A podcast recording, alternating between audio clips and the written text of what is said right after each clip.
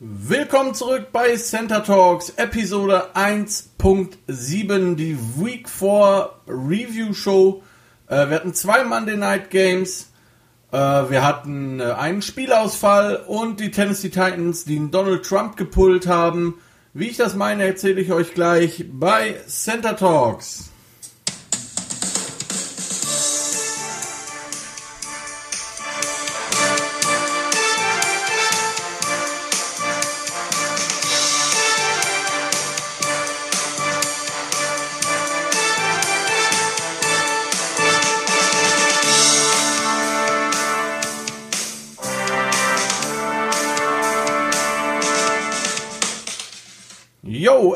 Ist Dienstag, der 6.10.2020.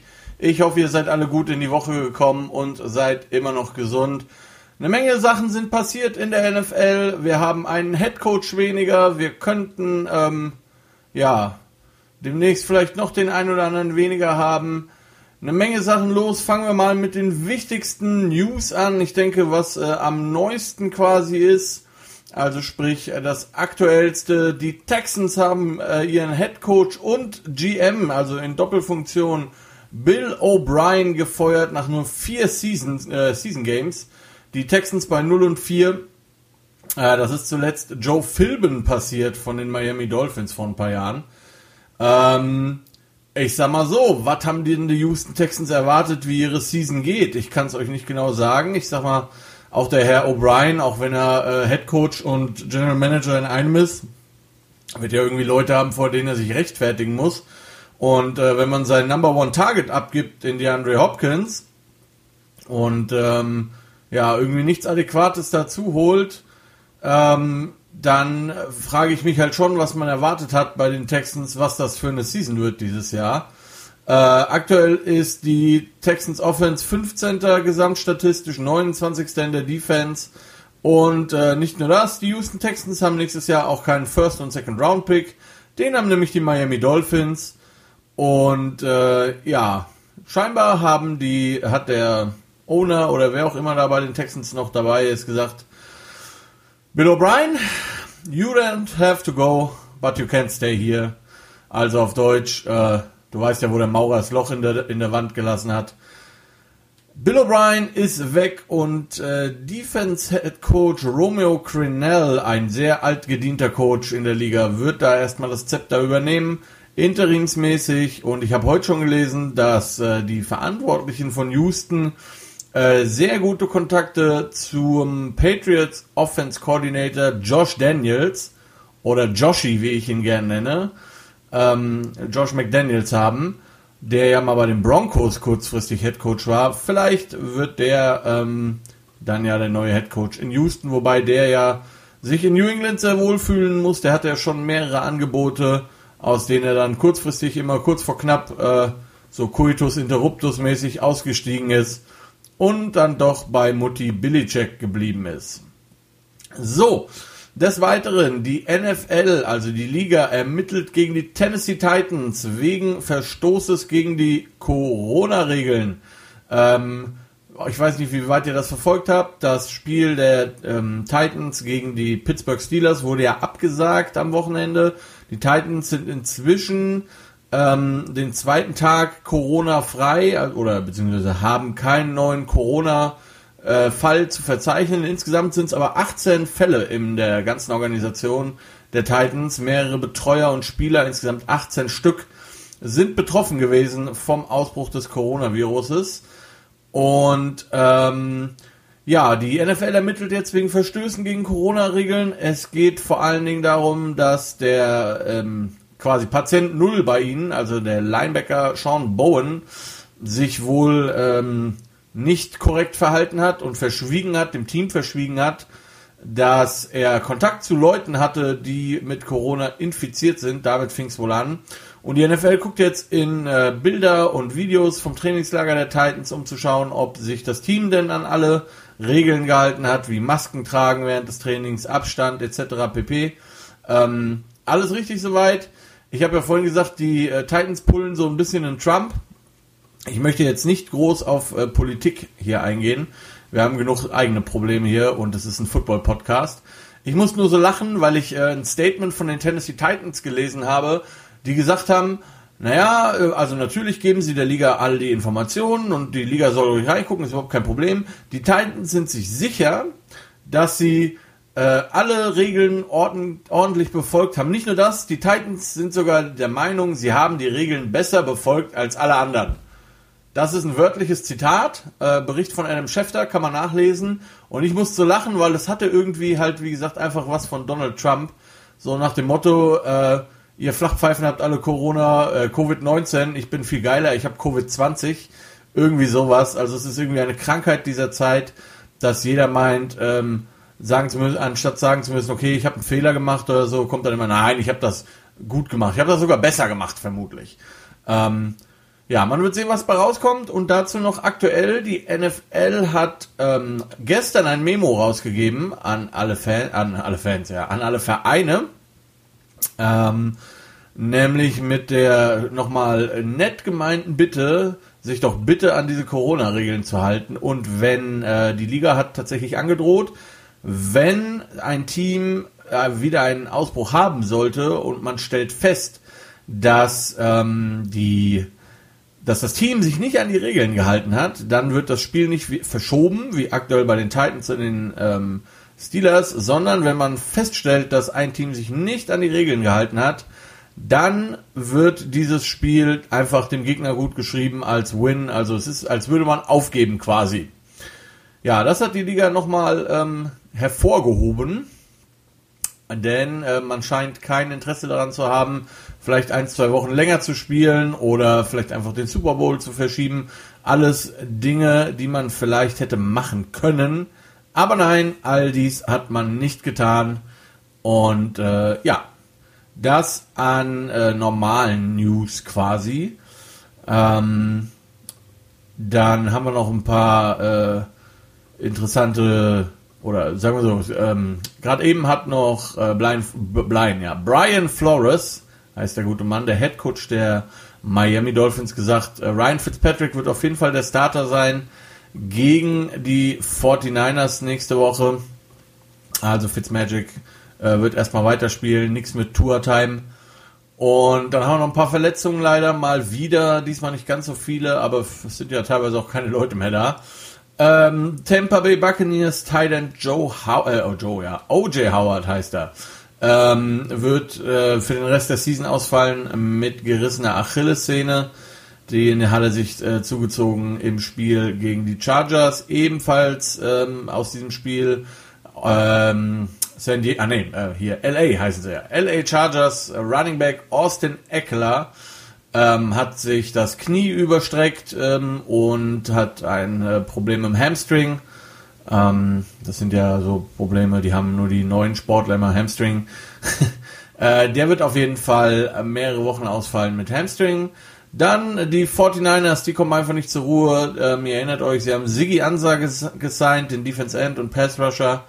Und äh, der war jetzt schon am Sonntag nicht im Kader und wird vermutlich auch mehrere Wochen lang ausfallen, denn er hat sich eine Bizeps-Sehne gerissen. Dann äh, Browns Running Back Nick Chubb, der sich im Spiel gegen die Dallas Cowboys, ähm, ja, der sehr früh runter musste, hat mich äh, ein Fantasy Game gekostet. Äh, Nick Chubb hat sich das Innenband verletzt und wird sechs Wochen ausfallen. Ähm, Glück für die Browns, eine Woche davon ist eine Bye Week in Week 8. Könnten sie also Glück haben. Und äh, New York Jets Quarterback Sam Darnold hat sich äh, die Schulter verstaucht, beziehungsweise äh, das Gelenk in der Schulter. Und ähm, er war ja kurzfristig runter vom Feld im äh, Spiel gegen die Broncos, kommen wir gleich zu. Die Jets werden im Laufe der Woche schauen, wie es aussieht. Vielleicht kann ich euch am Donnerstag in der Show schon mehr sagen, ob er spielen wird. Aktuell ist es eine Day-to-Day-Entscheidung und die Jets möchten noch keine Aussage zur Verletzung treffen ja, das waren die entsprechenden News. Das ähm, ja, war auch wahrscheinlich genug. Wie gesagt, viel mehr Leute können sich eigentlich nicht verletzen. Ähm, die Season geht ja weiter und weiter und ähm, ja, Julio Jones, wer ihn gesehen hat letzte Nacht, der konnte wieder spielen nach etwas längerer Verletzungspause. Ähm, und damit kommen wir direkt zu den Spielen. Den äh, Tobi hatte ich ja zu Gast äh, letzte Woche, habt ihr gehört, Tobi Neumann. Insgesamt waren wir ähm, unterschiedlich bei vier Spielen. Äh, eins fand nicht statt, Steelers Titans, da wissen wir also nicht, wer gewonnen hat. Das äh, holen wir nach. Wir waren unterschiedlich, Jets Broncos. Ich hatte die Jets, Tobi hatte die äh, Broncos. Wir waren unterschiedlich bei den Houston Texans und den Minnesota Vikings. Da hatte ich die Texans und Tobi die Vikings. Das war auch das Challenge Game. Außerdem waren wir uns nicht einig bei den Cincinnati Bengals und den Jacksonville Jaguars.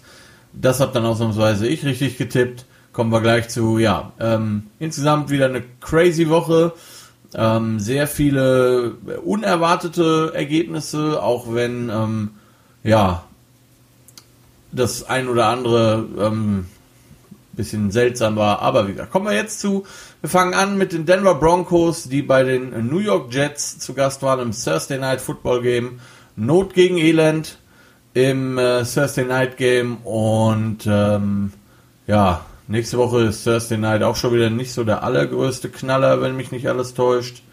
Ähm, nichtsdestotrotz, ja, ähm, war es ein erstaunlich unterhaltsames Spiel. Nämlich ging es aus 37 zu 28 für die Denver Broncos und die Jets sind da mal damit äh, auf schnellstem Wege in äh, Richtung Number One Pick unterwegs. Äh, die Broncos haben Brett Ripien gestartet. Ähm, wer, wem der Name bekannt vorkommt, mir kam er tatsächlich nicht vor. Ich musste auch erst gucken. Äh, Brett Ripien ist äh, im zweiten Jahr bei den Broncos wurde, ähm, hat sein College Ball bei der, bei den Freunden von Boise State auf diesem schönen blauen Feld gespielt und ist tatsächlich der, ähm, na, nicht Neffe, sondern ähm, Enkel von Mark Ripien. Für die Jüngeren unter uns, der Mark Ripien war Quarterback bei den Washington, damals noch Redskins. Ähm, beide haben inzwischen gegen Tom Brady gespielt, also Tom Brady äh, ist schon, wie ihr merkt, sehr lange in der Liga. Ja, kommen wir zu dem Spiel. Das Spiel war äh, überraschend spannend, wie gesagt, viel los. Äh, Sam Darnold hat sich, wie gesagt, verletzt und Joe Flacco musste zwischenzeitlich reinkommen. Darnold kam dann aber zurück ins Spiel, hat das Spiel auch beendet. Ähm, lustigerweise hatte Tobi ja gesagt, er glaubt, dass die Broncos gewinnen, weil sie bessere Defense hatten. Ähm, oder was heißt lustigerweise? Tobi, das war Tobis Argument. Und ähm, lustigerweise, das jetzt tatsächlich, oder äh, erstaunlicherweise hat es aber die Jets Defense geschafft, einen Pick 6 äh, zu, zu machen. Hat ihnen aber nicht viel geholfen, denn tatsächlich am Ende war die Broncos Defense einfach viel zu gut für die New York Jets, was vor allen Dingen daran liegt, dass die New York Jets offense-technisch gerade mal 0,0 Waffen haben, um Sam Darnold in irgendeiner Form zu helfen. Das äh, Spiel startete mit einem Jets-Touchdown tatsächlich. Ähm, der gute Sam Darnold hat sich ein, Herz gefasst, ist äh, gescra erst gescrambled, dann gelaufen für irgendwie 60 Yards oder sowas, äh, macht einen Touchdown. Das war's dann aber auch im Prinzip von den Jets mehr oder minder. Also ja, wie gesagt, da kamen dann noch ähm, 21 Punkte dazu. Einer war ein Pick 6, blieben also noch zwei Offense-Touchdowns am Ende, die irgendwie dazu kamen.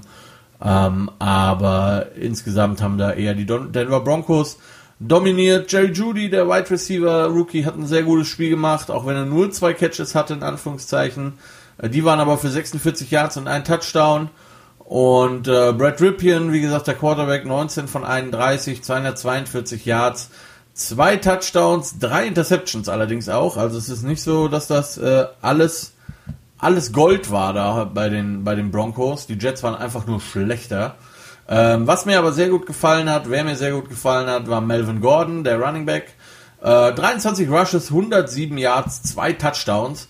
Und ähm, der hat am Ende mit einem Run das Game mehr oder minder auch ähm, dann beendet. Ein sehr cooler Block übrigens von dem, vom Quarterback Brad Ripien. Das muss man ja mal hervorheben, wenn ein Quarterback ordentlich blockt dann äh, zeigt er Einsatz fürs Team. Das wird er wahrscheinlich auch nicht lange machen, wenn er denn mal irgendwann Starter wird, weil seine Coaches ihm schon sagen werden, dass er das besser nicht tut. Aber er hat's getan, schönen Block gesetzt, hat gereicht für Melvin Gordon und damit war das Spiel besiegelt und die Denver Broncos hatten gewonnen. So, die Baltimore Ravens waren äh, zu Gast beim VfL Washington und äh, ja, da gibt's eigentlich nicht viel zu sagen zu dem Spiel. Sowohl Tobi als auch ich hatten die Ravens. Ausgegangen ist es 31 zu 17 für die Ravens. Ähm, die Ravens haben tatsächlich nur so ziemlich das Nötigste gemacht, um überhaupt, ja, da halt zu gewinnen. Äh, Lamar Jackson 14 von 21, 193 Yards, zwei Touchdowns, eine Interception sogar. Ähm, und ja, wie für wie gefährlich die ähm, Baltimore Ravens den äh, TSV Washington halten, zeigt die Tatsache, dass am Ende sogar äh, Robert Griffin III reinkam. Für den war das natürlich irgendwie ein besonderes Spiel, gegen das Team zu spielen, das ihn damals gedraftet hat, wo er eine gute Season hatte und ihn dann letztendlich ja irgendwie auch verheizt haben, zumindest meiner Meinung nach. Ähm, ja, wie gesagt, also Türkgücü Washington macht einfach viel zu viele Fehler.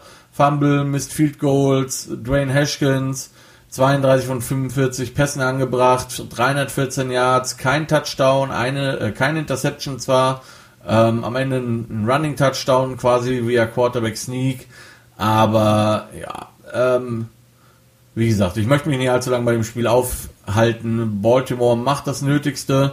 Ähm, gegen bessere Gegner werden sie definitiv besser spielen müssen, aber gegen Washington hat es gereicht und damit ähm, sind die Washington Redskins, äh, ja, seht ihr, das kommt davon. Ähm, ist das Washington Football Team äh, mit 1 und 3 und die Baltimore Ravens 3 und 1. Ja, Pittsburgh, wie gesagt, gegen Tennessee fiel aus. Dann gingen, gingen kamen die Set, nicht die San Diego Chargers, sondern die LA Chargers. Es tut mir sehr leid, das wird mir wahrscheinlich noch häufiger passieren. Die LA Chargers waren zu Gast bei den Tampa Bay Buccaneers. Tobi und ich hatten die Buccaneers ähm, auf dem Zettel. Und die haben das am Ende auch gewonnen. Allerdings, das war so ein Spiel, wo ich mir gedacht habe, guck an, guck an. Das war sehr spannend.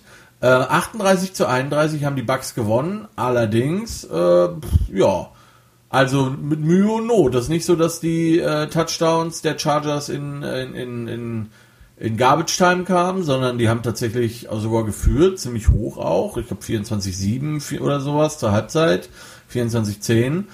Ähm, und das lag vor allen Dingen da, daran, und das hat man, haben Tobi und ich ja auch im Vorfeld gesagt, die Chargers haben einfach eine verdammt gute Defense, trotz der ganzen Ausfälle immer noch, haben einen sehr, sehr starken äh, Pass Rush.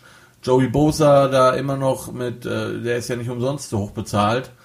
Und ähm, ja, die haben dem Tom, dem guten Tom, das Leben ganz schön schwer gemacht und man hat gesehen, das hat er einfach nicht gemocht. Und ähm, Justin Herbert, der Rookie Quarterback, 20 von 25 Pässen angebracht, also sehr, sehr viel.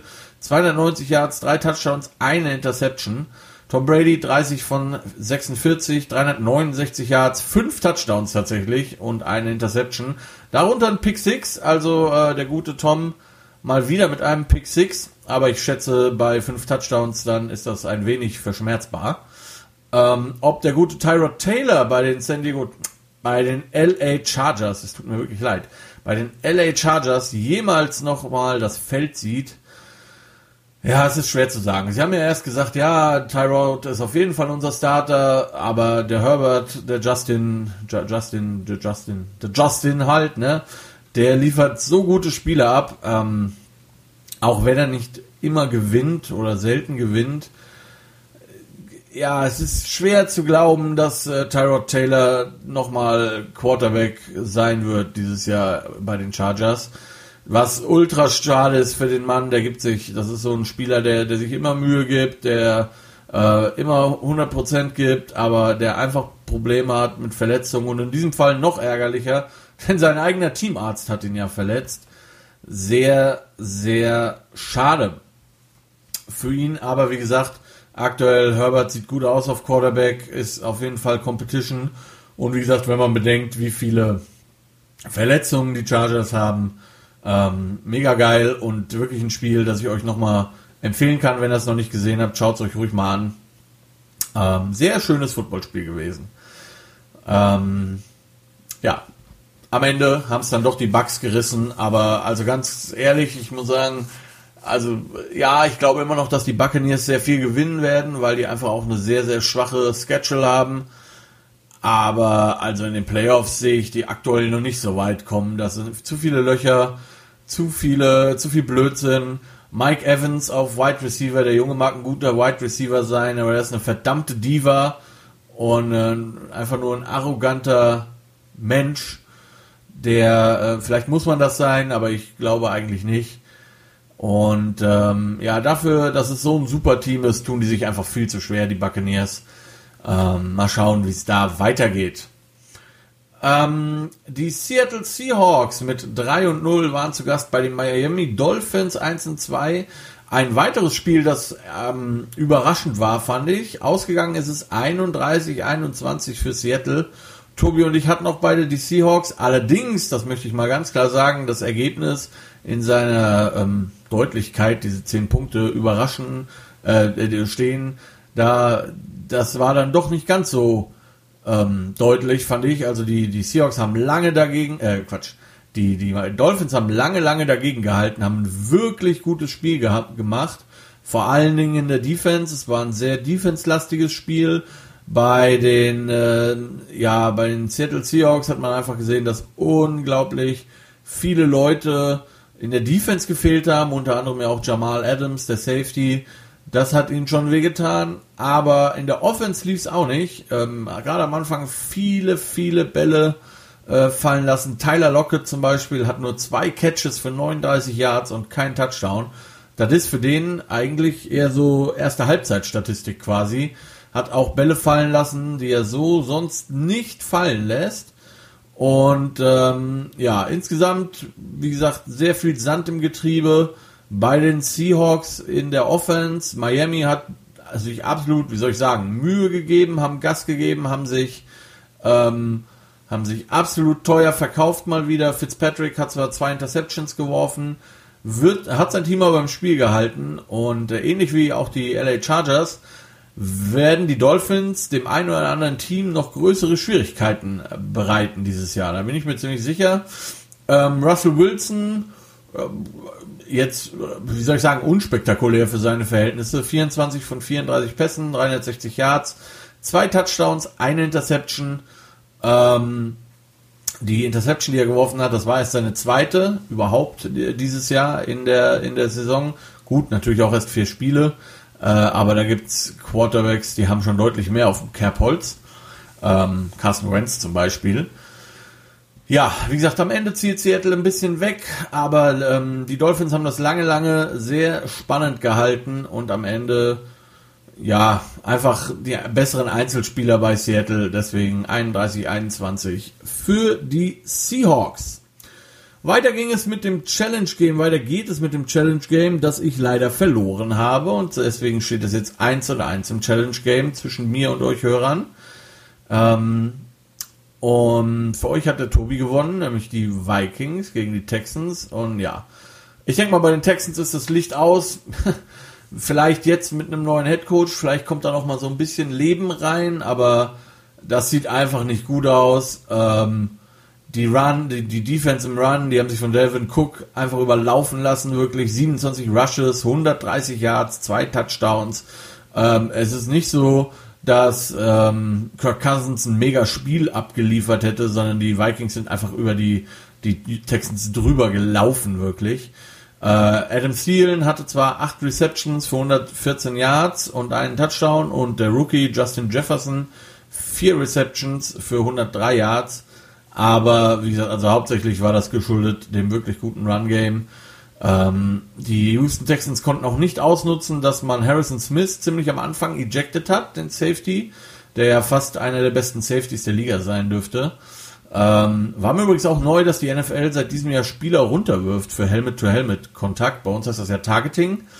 Ähm, bisher hat man ja immer in der Liga noch so, ja, spielt Football, ne? Und die Spieler wurden dann entsprechend äh, sanktioniert mit Geld und waren dann aber, äh, mussten aber keine Strafe fürchten.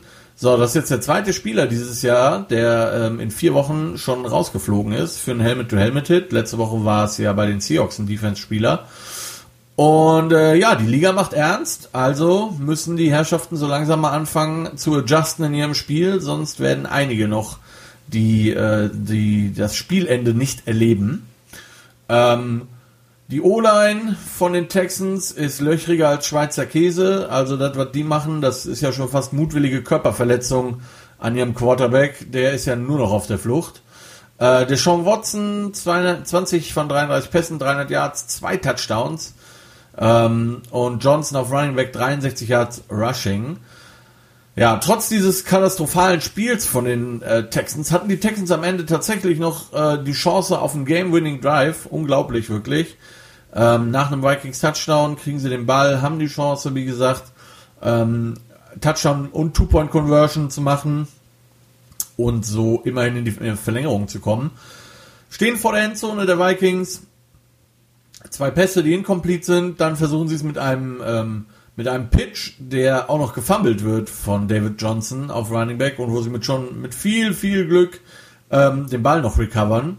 Und dann kommt es zum vierten Versuch. Watson wirft einen Pass auf Will Fuller, der den Ball auch so, ja, der den Ball fängt, zumindest ähm, erstmal so. Die Schiedsrichter rulen auch einen Touchdown, was man ja eigentlich macht inzwischen, weil man dann einfach auch nachgucken kann. Und beim Video-Review stellte sich dann heraus, dass der gute Will Fuller nicht permanent Kontrolle über den Ball hatte. Der Ball hat sich ganz leicht bewegt. Ähm, in Realgeschwindigkeit überhaupt nicht zu sehen, nur nach der dritten Wiederholung in Slow-Mo quasi konnte man es da sehen und deswegen haben die Schiedsrichter den Touchdown zurückgenommen und auf incomplete entschieden und damit war das Spiel vorbei. Die Vikings hatten gewonnen, Tobi hatte das Challenge Game gewonnen und Johannes saß daheim und guckte dumm. Die Vikings jetzt bei 1 und 3, die Texans bei 0 und 4 und wie gesagt, die Texans haben sich von Head Coach Bill O'Brien getrennt und äh, jetzt werden wir weiter sehen, wie es weitergeht. Ja, die New Orleans Saints waren zu Gast bei den Detroit Lions und ähm, Tobi und ich hatten beide die Saints gewonnen, haben auch die Saints mit 35 zu 29. Und man muss sagen, auch dieses Spiel begann mit so einem kurzen Schockmoment quasi, glaube ich. Zumindest für Tobi, der ja Saints-Fan ist und äh, für alle, die es mit den Saints halten oder auf sie getippt haben. Ähm, denn die Detroit Lions führten auf einmal 14 zu 0. und äh, ja, da hat man schon so gedacht, so, uiuiuiui, was geht denn jetzt hier ab? Ähm, 14 zu 0 nach dem ersten Quarter für die Lions, aber äh, die Saints haben sich gefangen, haben das zweite Quarter keine weiteren Punkte zugelassen, haben selber 21 gemacht. Damit ging es mit 21-14 logischerweise in die Halbzeit. Und dann hat, hat sich die Offense der Saints, wie gesagt, ein bisschen gefangen und hat ähm, dann viele Punkte vorgelegt. Die Lions sind zwar am Ende nochmal rangekommen, haben es knapp machen können, aber es hat dann doch einfach nicht gereicht. Ähm, Alvin Kamara war mal wieder nicht zu stoppen. 119 Yards, äh, Receiving und Rushing, ein Touchdown. Drew Brees 19 von 25 Pässen, 246 Yards, zwei Touchdowns, ein Interceptions. Ähm, so gefühlt hat der gute Drew versucht, alle Zweifler Lügen zu strafen, hat auch viele tiefe Pässe geworfen, die auch ein bisschen besser aussahen. Und ähm, ja, vielleicht fehlte dann am Ende doch einfach die Preseason für die Jungs. Ein bisschen ärgerlich aus ähm, Sicht der Saints ist, dass sich ähm, Ramchick verletzt hat, der Right Tackle. Ich hoffe nicht schwerer, denn den brauchen die definitiv. Und ähm, ja, bei den Lions muss man sagen, die Offense sah gar nicht so schlecht aus. Auch Adrian Peterson hat immer noch genug im Tank, um da ordentlich zu spielen, hat auch wieder mal einen Touchdown gemacht. Aber ähm, die, die, die, die Detroit Lions, die einen mit Matt Patricia einen äh, defense-lastigen Headcoach haben, haben absolut Probleme in der Defense. Die Saints haben ähm, 37 Minuten den Ball gehabt, die Lions nur 23. Und äh, die Saints haben fast 100 Yards mehr Offense als die Lions geschafft, was hauptsächlich, wie gesagt, daran lag, dass die Saints einfach viel mehr auf dem Platz waren, logischerweise, und äh, mehr gescored haben. Matt, Matthew Stafford 17 von 31, 206 Yards, drei Touchdowns, ein Interception.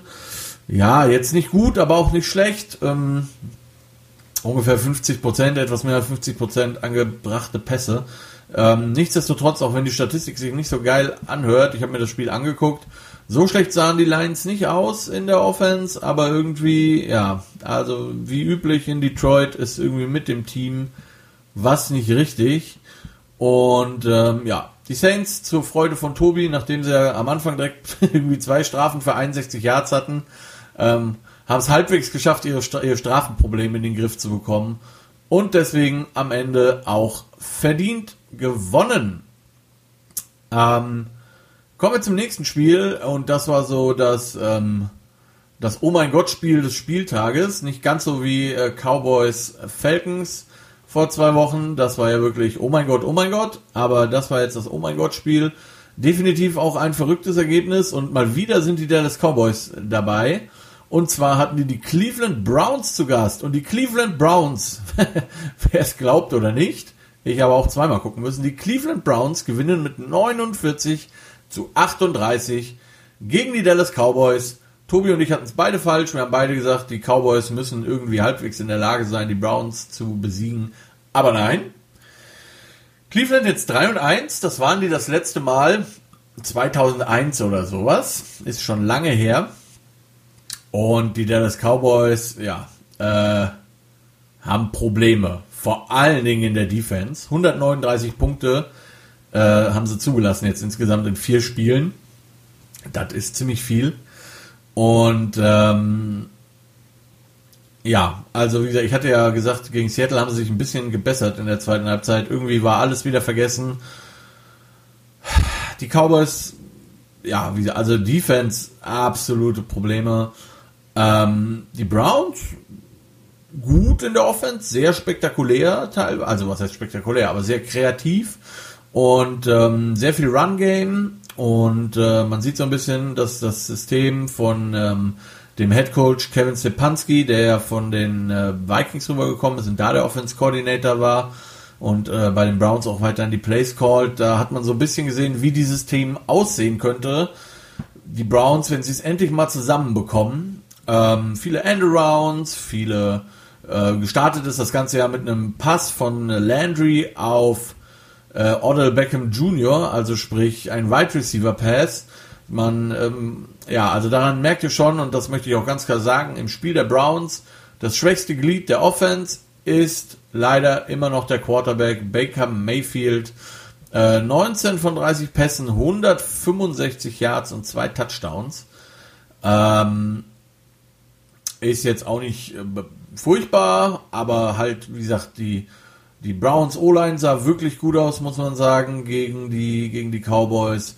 Nick Chubb hat man, wie gesagt, früh verloren auf Running Back, dafür hat dann Kareem Hunt ähm, elf Rushes für 71 Yards und zwei Touchdowns geschafft. Und ähm, ja, wie gesagt, die Browns Offense sehr kreativ. Äh, Receiver Pass auf OBJ für Touchdown. Ganz am Ende dann ein End Around mit OBJ zum äh, Game Stealing Touchdown. Insgesamt OBJ 154 Yards an Offense, Receiving wie Running. Drei Touchdowns. Ähm, ja, das, wenn, äh, wie gesagt, also wenn die Browns das irgendwie mal zusammenbekommen, dann könnten die tatsächlich ein wirklich gutes Team sein. Und äh, die Cowboys sind zwar am Ende nochmal rangekommen, ähm, aber am Ende dann Dak Prescott mit einer Interception und äh, dann war es auch vorbei. Dak Prescott mal wieder, also Fantasy-mäßig mega Zahlen, 41 von 58, 502 Yards, vier Touchdowns, aber eben auch die eine Interception. Ähm, ja, die Cowboys Probleme in der kompletten Defense und auch in der O-Line, trotz äh, neuem O-Line-Coach. Also mal schauen, mal schauen. Die Cowboys haben ja mal viel Geld in ihre O-Line gesteckt und viel Picks. Das hat sich auch lange ausgezahlt wahrscheinlich ist die Glanzzeit so ein bisschen vorbei von dem Team, also von dieser Unit. Und man wird andere Wege finden müssen. Ich bin immer noch der Meinung, auch wenn der gute Prescott äh, mega Zahlen hat, die in den letzten Wochen, er muss halt auch dauernd werfen, weil er dauernd zurückliegt. Ähm, der wird, ja, der ist einfach kein guter Quarterback, kein Top 10 Quarterback auf jeden Fall. Die Kohle, die er haben will, ist er nicht wert. Und die Dallas Cowboys werden eine Entscheidung treffen müssen im Laufe der Season, ob sie den guten Deck äh, viel Geld bezahlen und dafür ja nichts bekommen. Ich glaube, für mich, ich würde mich freuen, weil das würde bedeuten, dass die Cowboys lange lange, lange, lange, lange, lange, lange, lange Zeit nicht im Super Bowl zu sehen sein werden. Gut, genug von dem Spiel. Äh, die Jacksonville Jaguars mit 1 und 2 zu Gast bei den Cincinnati Bengals mit 0, 2 und 1. Damals, zum damaligen Zeitpunkt. Das ist das einzige Spiel, wo ich mal recht hatte, lieber Tobi. Nämlich die Cincinnati Bengals haben gewonnen mit 25 äh, zu 33, beziehungsweise 33 zu 25 in dem Fall. Ähm, ja. Obwohl in diesem Spiel 58 Punkte gefallen sind, war es doch irgendwie Not gegen Elend. Wirklich kein schönes Spiel zum Angucken, muss man sagen. Äh, Gardner Minshew, 27 von 40, 351 Yards, zwei Touchdowns, eine Interception. Interception. Ähm, Joe Burrow, 25 von 36, 300 Yards, ein Touchdown, eine Interception. Also äh, die Cincinnati Bengals durchaus mit Anlagen. Ähm, auf Receiver sehr, sehr gut besetzt. Äh, Tyler Boyd, T. Higgins, AJ Green sehr, sehr gute Spieler. Äh, Joe Mixon auf Running Back hat ein Mega-Game gehabt. 25 äh, Rushes, 151 Yards und zwei Touchdowns. Außerdem sechs Catches für 30 Yards und ein Touchdown. Macht also insgesamt 181 Yards, drei Touchdowns in der Offense. Der Mann war mehr oder minder die Offense der Bengals. Ähm, ja, Jack, ähm, Cincinnati hat am Ende so ein bisschen Pass Rush hinbekommen und ähm, ja, in der D-Line ein bisschen besser ausgesehen, was die Bengals nicht hinbekommen, äh, die, äh, die, die, die Jaguars nicht hinbekommen haben und so gewinnt das Duell der Kitty Cats sozusagen. Ähm, die Cincinnati Bengals, aber wie gesagt, ähm, kein schönes Spiel. Das kann ich euch nicht empfehlen, euch das anzugucken. das war wirklich, äh, ja, da musste man schon Schmerzensgeld bekommen. So, weiter geht es mit den Arizona Cardinals, die gegen die Carolina Panthers ran mussten. Und äh, dieses Spiel haben wieder mal überraschend, eine weitere Überraschung des Spieltages, haben überraschend die Carolina Panthers gewonnen. Ähm, sowohl Tobi als auch ich hatten die Cardinals, haben gedacht, dass äh, der gute Kyler Murray nur eine, eine, schlechte Woche hatte gegen die Lions. Äh, er hatte eine weitere schlechte Woche, in Anführungszeichen. Und äh, die Carolina Panthers haben das mit 31 zu 21 gewonnen. Ähm, ja, Kyler Murray 24 von 31, 133 Yards, aber drei Touchdowns dabei. Sagt äh, einem, dass er vor allen Dingen häufig kurzes Feld hatte und den Ball nicht sehr weit äh, werfen musste. Teddy Bridgewater seinerseits 26 von 37, 276 Yards, zwei Touchdowns, eine Interception. Ähm, ja, also ne, Bridgewater hat das Nötigste gemacht. Äh, Running Back Mike Davis äh, sah sehr gut aus mal wieder, vertritt den Christian McCaffrey wirklich sehr gut. Äh, 84 Rushing Yards, 27 Receiving Yards, halt, heißt also auch hier 111 Yards äh, Offense, ein Touchdown für ihn. Und ich glaube, wenn ähm, der gute CMC zurückkommt, haben die Coaches jetzt vielleicht gesehen, dass man auch andere Leute mal aufs Feld stellen kann. Und dadurch äh, können sie den CMC vielleicht ein bisschen entlasten, auch wenn das äh, zu Lasten seiner Fantasy-Owner geht. Ähm, Carolina hatte insgesamt, das muss man mal sagen, die Gründe, warum Carolina gewonnen hat. Carolina 444 Yards an Offense. Arizona hatte nur 262 Yards an Offense. Carolina 37 Minuten Ballbesitz, Arizona 23 Minuten.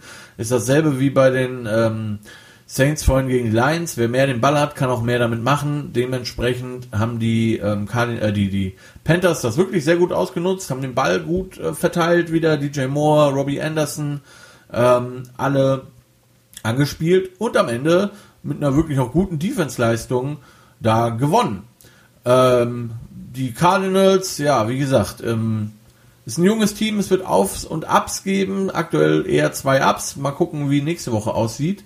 Äh, bei den Cardinals allerdings, das möchte ich nicht unerwähnt lassen, ähm, Larry Fitzgerald hat in 247, 247 Spielen, das müsst ihr euch mal geben, 247, das ist ziemlich viel, ziemlich viele Seasons. Ähm, und da reden wir nur von Regular Season, nicht Playoffs. In 247 hintereinander äh, Spielen hintereinander immer wenigstens einen Catch pro Spiel. Das ist der zweitlängste Streak, ähm, also die, die zweitlängste Serie überhaupt in der NFL. Und dann haben die Cardinals, deswegen glaube ich auch, dass die zurückkommen werden, ja auch noch der Andre Hopkins, der seinerseits hat 114 Spiele am Stück geschafft mit jeweils wenigstens einem Catch. Das ist der viertlängste, ähm, die viertlängste Serie in der NFL äh, von Spielern. Ja, drüber ist nur Jerry Rice mit, äh, was weiß ich, wie viel 100.000 Catches im, äh, in wie viel Spielen. Aber ähm, ja, Larry Fitzgerald wird mehr oder minder irgendwann Hall of Famer sein, wenn er sich irgendwann entscheidet, nicht mehr zu spielen und zwar ähm, erste Runde quasi und wehe, wenn nicht. So, dann hatten wir die Indianapolis Colts und die Chicago Bears. Dieses Spiel wurde auf äh, später geschoben, weil ja ähm, äh, Kansas City gegen die Patriots auf Montag verschoben werden musste wegen Corona. Und äh, Tobi und ich hatten beide die Colts. Und die Colts haben auch gewonnen, allerdings in einem Spiel, das, wirkt, das ist wirklich, also das war wirklich ein richtig schlechtes Spiel. 19 zu 11 ist es ausgegangen für die Colts. Ähm, ja, Bears Offense auch mit Nick Foles nicht auf Kurs. Auch wenn man vielleicht sagen muss, die brauchen vielleicht ein, zwei Wochen, weil keine Preseason etc. pp. Ähm, und Indianapolis stellt halt weiter eine Top 3 Defense. Das ähm, hat sich auch gegen die Bears gezeigt. Ein paar Chancen hatten die Bears, haben sie dann aber am Ende auch nicht genutzt.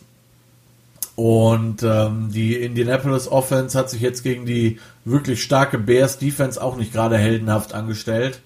Ja, und so hat quasi Defense gegen Defense gespielt. Ähm, Philip Rivers 16 von 29, 190 Yards, ein Touchdown und Nick Foles 26 von 42, 249 Yards, ein Touchdown, eine Interception. Ähm, außerhalb von äh, Allen Robinson, Ashan Robinson, wie heißt der? Allen, glaube ich. Äh, wenig Waffen in der Bears Offense. Die ähm, Colts Offense zwar mehr Waffen, deswegen auch ein paar Punkte mehr, aber letztendlich, ja, ähm, also Indianapolis, wenn es auch da, wenn es da in den Playoffs ähnlich wie bei den Bucks weitergehen soll in der in den in der Off ach nee, nicht in der Offseason, in, in der äh, Postseason, dann äh, muss ich da auf jeden Fall noch eine Menge tun. Ja, mehr gibt es zu dem Spiel eigentlich wirklich nicht zu sagen. Furchtbar langweiliges Spiel. Ähm, ähnlich wie das nächste Spiel wo ähm, zwar das, das, das Outcome richtig getippt wurde von Tobi und mir, das Ergebnis, aber ähm, das haben wir uns, glaube ich, auch alle anders vorgestellt. Die New York Giants waren zu Gast bei den LA Rams und äh, die Rams haben das gewonnen, 17 zu 9. Aber ja, also ich hätte gesagt, die Rams gewinnen irgendwie mit 30 Punkten Unterschied. Das ist nicht passiert. Anfang äh, viertes Quarter stand es tatsächlich nur 10 zu 7 für die Rams. Und äh, ein Big Play quasi auf Cooper Cup, äh, so, ein, so ein Seam, also ein, ein Fly, ähm, in die Cover 3 Defense rein, in, in den richtigen Spot geworfen und dann war der Junge halt schneller als alle anderen, hat dann zum 17 zu 9 geführt. Ähm, die Giants, drittes Spiel hintereinander, kein Touchdown Pass von Daniel Jones. Auch hier die neun Punkte waren drei Field Goals, das war's. Ähm, Überraschenderweise lebt Daniel Jones noch. ich konnte den Grabstein also zurückgeben. Ähm, auch wenn die Rams Defense Line wirklich, wirklich gut ausgesehen hat. 5-6 insgesamt, aber ich hätte irgendwie, hätte ich auf 8 oder 9 getippt. Ähm, Jared Goff, auch nicht so geil, muss man sagen. 25 von 32 Pässen, 200 Yards, ein Touchdown. Und die Rams hatten insgesamt nur 58 Rushing Yards im ganzen Spiel. Das ist nicht so viel, vor allen Dingen gegen eine Giants Defense, die wirklich viel auf dem Feld war. Ähm, ja, ähm, Daniel Jones hatte zu einem Zeitpunkt in der ersten Halbzeit, irgendwann Ende zweites Quarter, insgesamt 0 Yards Passing netto. Hatte zwar 56 Passing Yards, aber halt auch 3 Sacks für 56 Yards und war deswegen quasi auf Null. So schlecht sind die Giants, das muss man wirklich mal sagen. Ähm, die äh, Giants Receiver, da sind eh kaum noch große Namen dabei, haben sich sehr, sehr schwer getan gegen die, äh, gegen die Zone Coverage von den Rams, sind wenig frei, haben sich kaum frei laufen können. Und die Rams haben dann mit ihren Front Four einfach so viel Druck gemacht, dass äh, nicht viel zu holen war für die Giants tatsächlich am Ende. Ähm, aber wie gesagt, die Rams haben auch nur das Allernötigste getan. Ich weiß nicht, ob das Absicht war. Ich hoffe es für die Rams, weil wenn das äh, wenn das alles war, was sie gegen die Giants rausholen konnten, dann ähm, werden sie definitiv weiterhin Probleme im Laufe der, der Season haben. Ähm, aus Giants ähm, aus Giants Fans Sicht nur ein Lichtblick eigentlich die Defense, die sich deutlich besser geschlagen hat als gegen die 49ers, wo sie ja noch überlaufen wurden. Und ähm, wenn man in der Offense eine, eine, eine Sache finden will, die wirklich gut war, dann muss man sagen, in Golden Tate steckt Kampfgeist. Für die, die das nicht mitbekommen haben. Ähm, Jalen Ramsey, der wirklich gut bezahlte Cornerback von den Rams, hat äh, nach dem Spiel wohl vor der Ka Kabine der Giants gewartet und wollte sich mit Golden Tate prügeln. Die beiden haben sich nicht so lieb, was wohl daran liegt, dass das da persönliche Probleme gibt. Der gute Jalen Ramsey hat nämlich eine Zeit lang wohl die ähm, Schwester von Golden Tate gedatet, hat ja auch ein Kind äh, gemacht, sagen wir es mal so. Die beiden hätten, hätten zusammen ein Kind bekommen sollen, wie man das aussprechen möchte. Und der gute Jalen hat dann aber das getan, was er immer tut, ähm, keinen Charakter gezeigt und ist kurz vor der Geburt des Kindes einfach abgehauen. Und das nimmt ihm der gute Golden Tate wohl ein bisschen übel und dementsprechend hatten die beiden schon während des Spiels eine Menge Spaß. Und äh, das sollte danach, äh, also nach dem Abpfiff wollten sie sich ja schon auf dem Platz prügeln, dann haben die Teams die beiden quasi getrennt. Und äh, ja, in der dritten Halbzeit sollte es dann quasi weitergehen in den Katakomben, aber auch das hat man dann Gott sei Dank aus Sicht der beiden Teams zu verhindern gewusst. Und so war das Thema dann am Ende auch erledigt. So, letztes Spiel, Sonntagabend, Buffalo Bills at Las Vegas Raiders. Die Bills haben das Ding gewonnen, 30 zu 23. Ähm, Tobi und ich hatten beide die Bills. Ich bin mir sicher, Coach Lux ist sehr happy. Ähm, ja, in einem Spiel, das sehr ausgeglichen war. Das ist äh, nicht so, dass Buffalo das Ding nur dominiert hätte. Ähm, aber am Ende war es halt tatsächlich so, dass die Bills die entscheidenden Plays gemacht haben, im Sinne von Third Down Con äh, äh, Conversions, Touchdowns im richtigen Moment oder halt eben auch Strafen. So zum Beispiel war es so, dass die Raiders in der ersten Halbzeit, kurz vor Ende der ersten Halbzeit, quasi den Ausgleichstouchdown machen mit einem wirklich schönen Pass von K auf Aguilar. Ähm, Nelson Aguilar, der übrigens in, äh, bei den Raiders auf einmal Bälle fängt, nicht wie in Philadelphia. Also schöner Pass, irgendwie über 40, 50 Yards, Touchdown.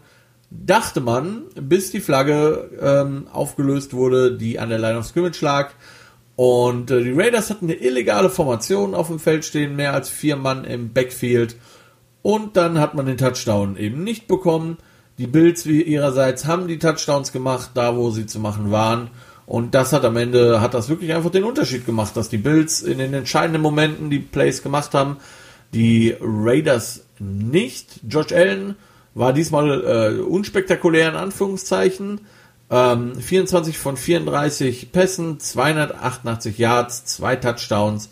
Derek Carr 32 von 44, 311 Yards, zwei Touchdowns. Ähm, die Bills hatten den, den, äh, den Running Back Josh Jacobs ziemlich gut im Griff. Der hatte nur, er hatte 15 Carries, aber nur 48 Yards. Nicht so gut, war aber trotzdem immer noch bester Rusher der Raiders. Äh, Stephon Dix, klarer Nummer 1 Receiver bei den Bills, äh, 116, äh, 115 Yards bei 6 Catches. Und ähm, Cole Beasley, der, den haben die Bills in der ersten Halbzeit noch verloren, allerdings nachdem er einen mega spektakulären Touchdown-Catch äh, hingelegt hat noch. Hat sich dann aber verletzt und war raus. Und ja, wie gesagt, die Raiders haben dreimal gefummelt und äh, zweimal hat den Buffalo recovered. So, ähm, ja, so kommt es am Ende zum Niederlage, zur Niederlage der Raiders, die ja, sich selber geschlagen haben, muss man ganz klar sagen, auch wenn Buffalo wirklich ein sehr, sehr gutes Team ist. Ähm, hätte man aus Sicht der Raiders nicht verlieren müssen. Allerdings, wie gesagt, Buffalo ein gutes Team, die nutzen solche Fehler halt nun mal aus und damit haben dann am Ende die Bills gewonnen. So, Sunday Night Football, Schnarch gegen Schnarch, Trash gegen Trash, schlecht gegen schlecht. Die Philadelphia Eagles zu Gast bei den San Francisco 49ers. Katastrophe. Ähm, die Eagles haben 25 zu 20 gewonnen.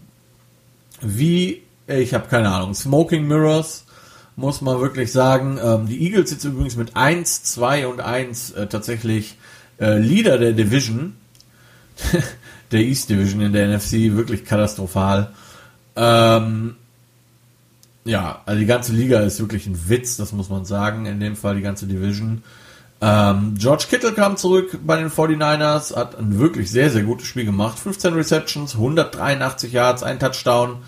Ähm, ja, Philadelphia hat nichts auf die Kette bekommen. Drei Quarter lang nichts. Die haben direkt am Anfang Carson Wentz Touchdown gemacht mit einem langen Run inklusive Two-Point-Conversion und danach haben die nichts auf die Kette bekommen. Die haben acht Punkte gehabt oder elf Punkte irgendwie sowas an, bis Anfang viertes Quarter und dann hat die Defense einen Pick 6 geschafft und hatten ein glückliches Play mit einem Touchdown dann am Ende und auf einmal waren sie weg und ähm, ja, nichts mehr zu holen für, für die 49ers. Also ich bin immer noch fassungslos. Ich habe mir das Spiel angeguckt. Ähm, das hätte Philadelphia nie im Leben gewinnen dürfen. Die 49ers haben sich meiner Meinung nach ziemlich äh, selber in den Fuß geschossen, nämlich nach dem Pick 6, Anfang viertes Quarter, haben sie aus irgendeinem Grund entschieden, dass äh, Nick Mullins nicht mehr ihr Quarterback sein soll, sondern CJ Besser, Better, Besser, irgendwie sowas. Bumblebee Tuner halt quasi, also wirklich Mr. Irrelevant. Und der hat's halt auch nicht besser gemacht. Und ich verstehe, ich habe wirklich nicht verstanden, warum man ähm, Nick Mullins gebencht hat. Ich meine, er hat wirklich kein tolles Spiel abgeliefert, aber das hat irgendwie auch die ganze Offense nicht. Ähm, McKinnon auf Running Back noch der, der größte Lichtblick quasi. Und ähm, ja, dann hat man quasi Anfang viertes Quarter entschieden, wir schmeißen einfach einen anderen Quarterback noch rein. Das hat auch nicht geholfen. Und ähm, ja, so haben am Ende die 49ers verloren. Tobi und ich hatten die 49ers beide. Und die Eagles haben das Ding gewonnen. Bei den Philadelphia Eagles möchte ich mal so anmerken, stand inzwischen teilweise Jalen Hearns auf Quarterback auf dem Platz und hat ein paar Plays bekommen. Man hat äh, Carson Wentz also quasi mal den Wink mit dem, mit dem Zaunpfahl gegeben, dass er mal langsam anfangen sollte, Football zu spielen, weil sonst haben die einfach äh, jemand anderen auf dem Feld stehen. Wird schneller gehen als der gute Carson das möchte, glaube ich. Jo, äh, dann hatten wir einen Doubleheader Monday Night durch äh, den Corona-Fall bei den Patriots, der Cam Newton getroffen hat. Deswegen mussten die Patriots ohne ihren Starting Quarterback antreten und das hat natürlich den Chiefs ähm, ein bisschen in die Karten gespielt, auch wenn klar war, dass jetzt ein Quarterback kommt, auf den sie sich vielleicht gar nicht so vorbereitet hatten ähm, defensemäßig, aber ja, es war halt auf jeden Fall kein Upgrade, was die Patriots dann aufs Feld gestellt haben, nämlich Brian Hoyer, den sie aus dem Practice Squad gesigned haben. Und das sagt irgendwie auch was. Der eigentliche Backup Quarterback ist ja Jared Stidham von äh, Auburn. Den haben sie letztes Jahr gedraftet. Und dem haben sie halt mal so gar nicht vertraut und haben dann lieber Brian Hoyer, der das System natürlich kennt, schon lange da ist, ähm, gesigned und haben ihn spielen lassen. Ja, und äh, geholfen hat's nicht. Die Chiefs haben gewonnen, 26 zu 10. Ähm, ich habe am Anfang, als es hieß, Cam Newton ist raus, habe ich so spaßhaft gesagt, ähm, die Chiefs gewinnen das mit 30 Punkten Unterschied. Das ist nicht passiert. Das wird wahrscheinlich in der NFL auch nicht so oft passieren. Ähm, vor allen Dingen, wenn das Restteam noch relativ gut ist. Ähm, die Patriots haben, finden ja immer einen Weg, irgendwie es Teams auch schwer zu machen. So auch dieses Mal, das muss man ganz klar sagen. Das war kein Spaziergang für die Chiefs. Äh, die Chiefs hatten auch wirklich, wirklich Glück. Ähm, zwei beinahe Interceptions von Patrick Mahomes, die einfach nicht schlau waren, die zu werfen. Teilweise in Double oder Triple Coverage rein. Da hat er einfach zu viel gewollt, wurde un, äh, unruhig. Die Patriots haben sehr, sehr viel, wie vermutet, äh, Zone Defense gespielt und haben ähm, sich nicht auf sehr viel Blödsinn eingelassen. Als sie dann zwei, dreimal Man Coverage gezeigt haben, hat äh, Kansas City direkt dafür auch bezahlen lassen und äh, Big Plays gemacht. Aber hauptsächlich mit dieser Zone-Geschichte und ja, Mahomes muss manchmal vielleicht einfach ein bisschen smarter sein. Ähm, ja, also so ein, zwei Dinger, so, der Sammy Watkins Fumble war auch nicht so geil. Und dann hatten die Chiefs wirklich mega Glück, dass ähm, ein, ein Fumble von Patrick Mahomes äh, abgepfiffen wurde, wo die Refs gesagt haben, Forward Progress. Ähm, beste Grüße an meinen Freund, den Olli Kremer, der mir seit Jahren vorhält, dass ich damals bei dem äh, Playoff-Game ähm, Titans gegen Chiefs, da war eine, ein Fumble und ich habe gesagt Forward Progress und die Refs haben das damals so geruled. Das hat mir der Olli, das hält mir der gute Olli bis heute vor. Ähm, das war so ein ähnliches Ding, lieber Olli. Damit sind wir denn wohl quitt, würde ich sagen, und wir können endlich mal wieder zusammen Football gucken. Ähm, das war Glück, dass die Refs das da abge, abgepfiffen haben. Der, der, ähm, der Whitehead, der ja auch ein sehr erfahrener Whitehead war, hat ähm, am Ende gesagt, er hat das so gesehen, dass ähm, der Forward Progress gestoppt war von Patrick Mahomes und äh, deswegen hat er abgepfiffen ähm, und das konnte man dementsprechend auch nicht challengen. Und äh, deswegen haben die Chiefs den Ball behalten, konnten panten und mussten den Ball nicht in der eigenen Hälfte den Patriots geben.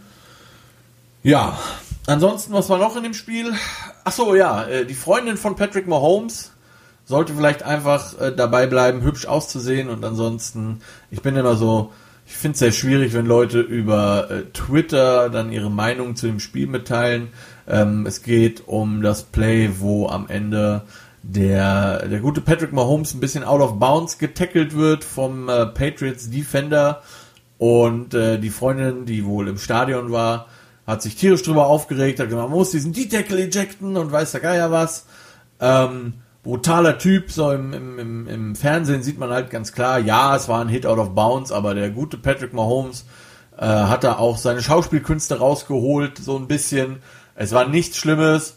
Es gab eine Flagge, die auch, naja, sagen wir mal zurecht. Ähm, und äh, danach war es wieder gut. Ähm, was mich so ein bisschen gestört hat an der Flagge, muss man sagen, vorher hatten wir zwei ähnliche Szenen in dem Spiel. Einmal gegen die äh, Chiefs und einmal gegen die Patriots, ähnliche Situationen. Also beide Teams einmal vorher, wo die Refs die, die Flagge haben stecken lassen. Ähm, das war einmal äh, Tyron Matthew, der einen äh, Patriots-Spieler relativ spät out of bounds getackelt hat. Und dann war es, glaube ich, Stefan Gilmore noch, der vorher von den Patriots einmal einen sehr spät noch ähm, ja, da haben sie beides mal die Flagge stecken lassen. Ähm, und dann beim hochbezahlten Quarterback haben sie die Flagge dann doch geworfen. Das fand ich so ein bisschen komisch, aber wie gesagt, Kleinigkeiten.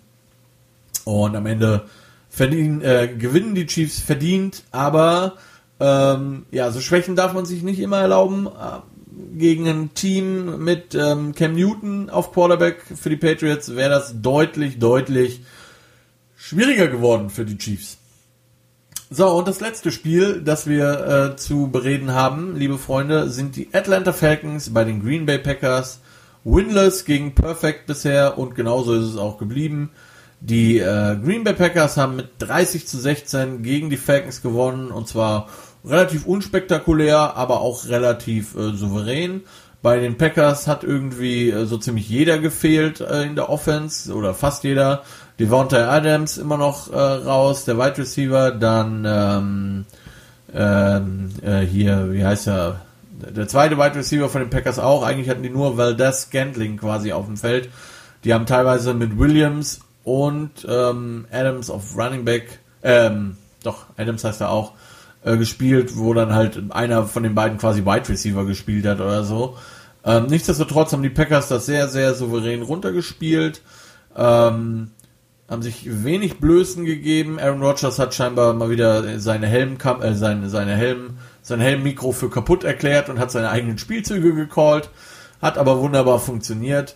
Bei den Falcons, äh, ja, also äh, trotz Julio Jones ähm, hat mir die Offense diesmal nicht so gut gefallen. Kevin Ridley hat mir auch nicht wirklich gut gefallen, hat nicht viel gerissen.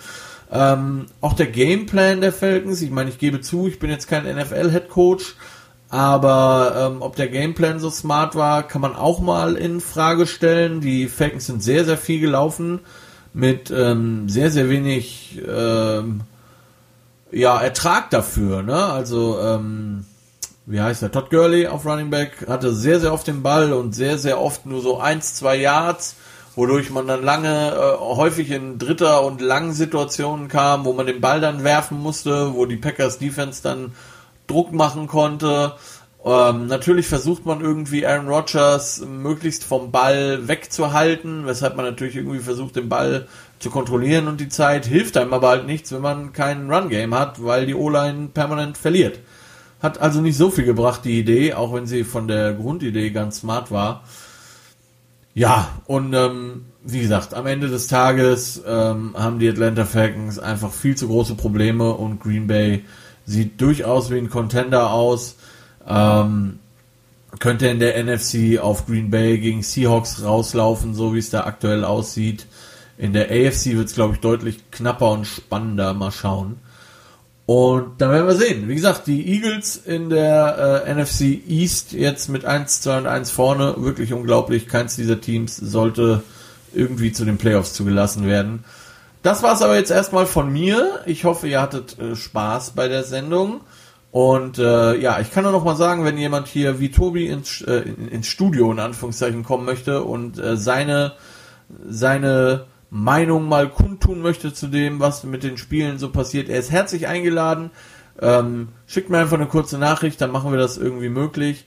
Das war's von Center Talks für heute. Ich wünsche euch noch einen schönen Tag, bleibt gesund, alles Gute und wir hören uns dann entweder morgen oder Donnerstag mit der Week 5 Preview Show. Vielen Dank, das war Center Talks. Schönen Tag noch.